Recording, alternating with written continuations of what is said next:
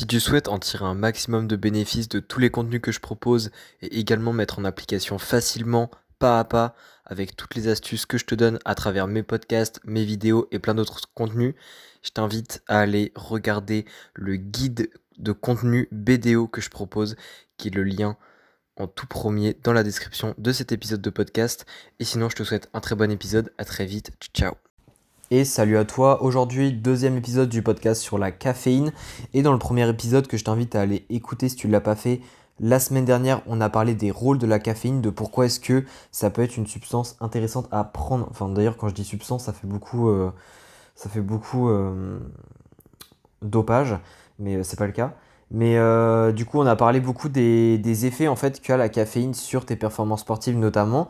Donc, on a un petit peu parlé de tout ça. Et du coup, ici, je vais plutôt te parler dans cet épisode de comment la consommer, quand est-ce que tu la consommes, sous quelle forme. Je vais donner euh, quand même pas mal de points pour que tu puisses mieux t'y retrouver, pour que tu puisses implémenter la caféine au sein de ton entraînement pour améliorer tes performances.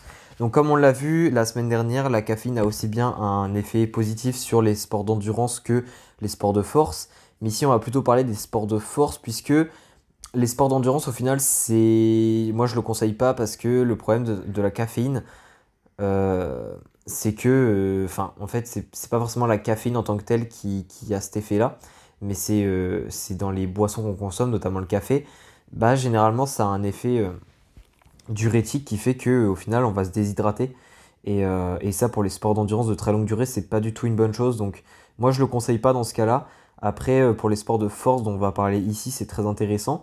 Et du coup, pour consommer la caféine, bah déjà, combien en quantité il faut de caféine? Parce que c'est vrai que j'ai pas donné de chiffres la, semaine dernière dans l'épisode.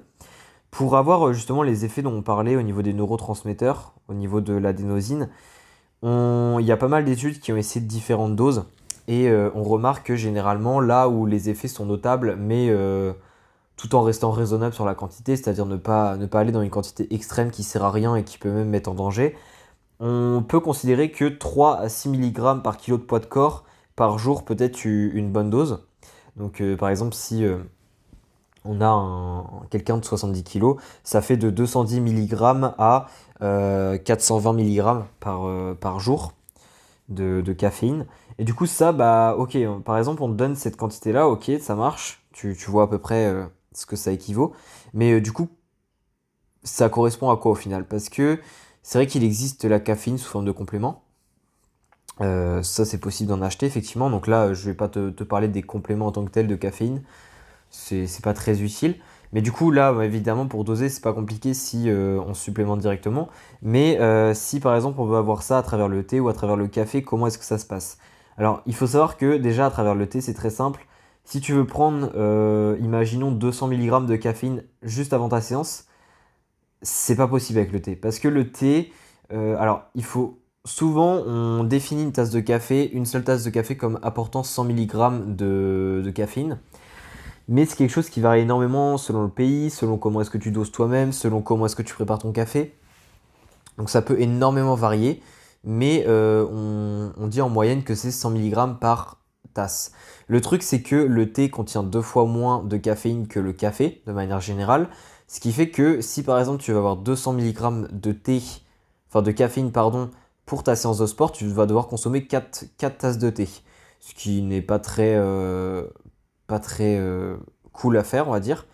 Donc effectivement, euh, boire du café, si tu prends sous forme de café, tu te rends compte que c'est deux tasses de café. Alors en soi, ça ne veut pas dire que tu dois obligatoirement prendre deux tasses de café pour que ça ait un effet sur ta séance. Hein. Mais, euh, mais on va dire les doses optimales, l'équivalent de deux tasses de café pourrait effectivement être intéressant. Après, si tu es un petit peu en dessous, si tu prends une grande tasse de café par exemple, ça va quand même avoir des effets bénéfiques. Mais c'est juste que là, évidemment, on parle de quelque chose d'optimal. Euh, les études, il y en a certaines, elles ont été faites sur des athlètes de haut niveau. Ce qui fait qu'on parle vraiment d'amélioration de performance avec un niveau de base qui est déjà très élevé. Donc, euh, donc voilà. Mais après, c'est surtout pour te donner une idée. Mais euh, c'est juste que généralement, euh, et ça a été étudié chez les sportifs en, sport d'équipe, que si on va en dessous des 2 mg par, enfin, oui, des 2 mg par kilo par jour, ce qui fait, si on reprend 70 kg, moins de 140 mg de caféine dans la journée, là, effectivement, les effets ne seraient pas on va dire ça va ça vaudrait pas trop le coup Donc après, si t'aimes bien consommer euh, par exemple du café ou du thé pour le fun, pour le plaisir, etc., tu peux.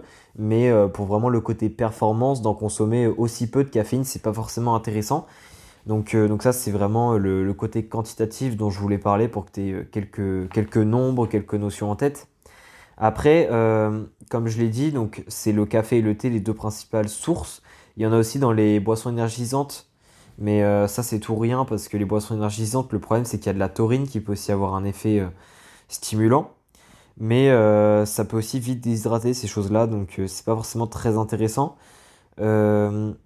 après, au niveau du timing, maintenant que tu vois à peu près combien il faut prendre, etc., pour avoir un certain effet, quand est-ce que tu dois par exemple consommer ta tasse de café avant ta séance ou même ta tasse de thé, enfin peu importe, ta, ta source de caféine? Faut savoir que la caféine met environ 45 minutes à être, euh, à être absorbée. C'est très rapide et euh, l'absorption se fait complètement. Donc, euh, en gros, oui, 45 minutes c'est la moyenne, ce qui signifie que ton café, tu dois le prendre généralement 30-60 minutes avant ta séance. généralement 45 minutes c'est une bonne chose parce que le, pic d'énergie que va te donner la, la caféine, ça va arriver au bout de 30 à 60 minutes après que tu aies consommé. Donc euh, si par exemple tu consommes ça 45 euh, minutes avant, généralement tu risques d'arriver au pic au, niveau du début de ta séance, ce qui est pas plus mal. Donc, euh, donc voilà un petit peu pour ce qui est du, timing au niveau de la caféine. Après, au niveau des doses aussi, c'est intéressant de comprendre est-ce qu'il y a des, des doses qu'il ne faut pas dépasser. Parce que surtout si tu prends par exemple en supplément, euh, ça peut vite être dépassé, hein, parce qu'encore une fois, ça, contrairement à des tasses de café, ça monte encore plus vite et encore plus facilement. Généralement, chez euh, les adultes euh, en bonne santé, si on reste à moins de 400 mg par jour, ou alors qu'on reste en dessous de 6,5 mg par kilo par poids de corps, ça fait que on ne risque rien. Chez, quelqu'un qui est déjà en bonne santé, euh, le risque est très très faible. Et euh, chez les enfants, c'est 2,5 mg par kilo de poids de corps euh, par jour. Donc, donc, on va dire on a quand même de la bonne marge et il n'y a pas trop à, s'inquiéter là-dessus. et je voulais juste parler de deux autres points pour terminer au niveau de la caféine. déjà, il y a le premier point, c'est que la caféine, oui, en consommer avant tes séances, c'est bien, mais moi, je ne conseille pas d'en consommer avant toutes les séances. Ou alors il faut changer de stratégie. C'est-à-dire soit il a stratégie, tu prends beaucoup de caféine. Alors beaucoup, euh, tout est relatif, hein, ça dépend de ton poids, etc. Comme je l'ai dit. Mais euh, tu prends beaucoup de caféine seulement à par exemple une ou deux de tes séances de la semaine, je sais pas, sur quatre, et sur tes grosses séances par exemple. Et les autres séances, tu prends pas de café avant, ou pas de caféine en règle générale. Et, euh, ou alors sinon tu fais avant toutes tes séances, mais tu prends pas une grosse quantité.